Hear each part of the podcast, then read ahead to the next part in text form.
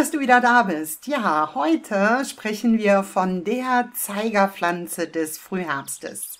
Wenn deren schwarze Beeren am Baum hängen, respektive meistens an einem Strauch hängen, dann weiß man, jetzt ist der Sommer vorbei und der Frühherbst fängt an.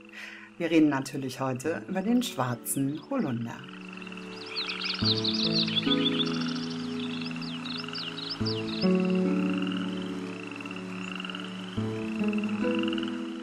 Der Holunder. Eine von den Pflanzen, die uns zweimal im Jahr begegnen. Denn einerseits läuten seine wunderschönen schneeweißen Blüten im Frühsommer den Sommer ein und auf der anderen Seite zeigen seine tiefschwarzen Beeren immer an, wenn der Sommer vorbei ist und wir in den Herbst übergehen.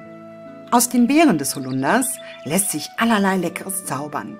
Und was im Frühsommer der Holunderblütensirup ist im Frühherbst der Holunderbeerengelee. Oder vielleicht auch ein Holunderbeerenessig, eine Marmelade oder ein Saft. Der Holunder ist auch als Heilpflanze sehr bekannt. Am besten wirkt er gegen Erkältungskrankheiten, aber auch zur Stärkung der Immunabwehr wird er gerne genommen. In der Kombination mit Thymian wirkt er schleimlösend und antibakteriell.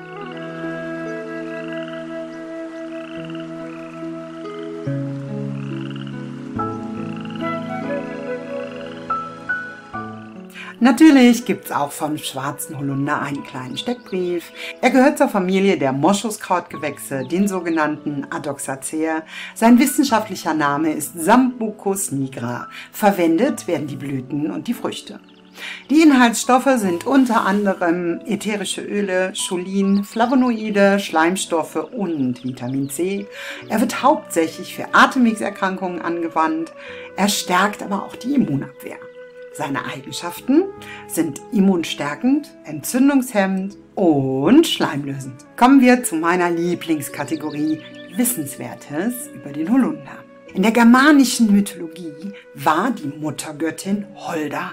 Sie war eine Hausgöttin und es wurden ihr Opfergaben an den Holunderbusch gebracht. Und es war verboten, einen Holunderbusch zu fällen oder zu beschädigen.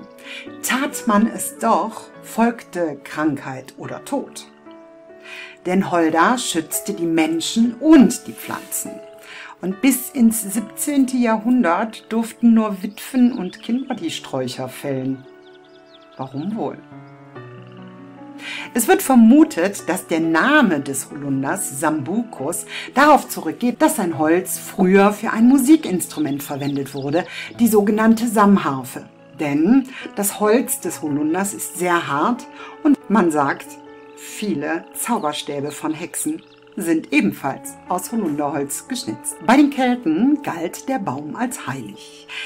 In deren Baumkalender war er der 13. und damit der letzte Lebensbaum und verkörperte die Unendlichkeit des Lebens.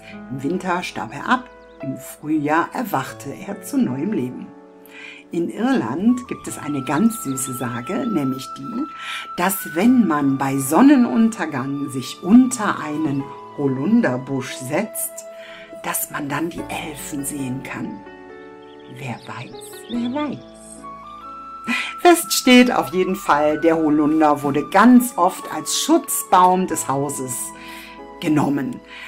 Ein Holunder musste immer am Haus stehen und es vor Blitzschlag schützen. Und auch in Haustürgrenze, die man heute noch an vielen Haustüren sieht, wurde meistens zumindest ein Blatt des Holunders eingearbeitet. Das war's für heute. Ich hoffe, ich konnte Sie ein bisschen für den schwarzen Holunder begeistern. Vor allen Dingen hoffe ich, dass ich Ihnen einen Anreiz gegeben habe, rauszugehen in die Natur, den Holunder zu suchen und einfach mal zu schauen, was wächst da eigentlich noch so bei uns im Garten, im Wald, in der Stadt, auf einer Wiese, neben einer Wiese. Es gibt immer was Tolles zu suchen und zu finden. Es lohnt sich.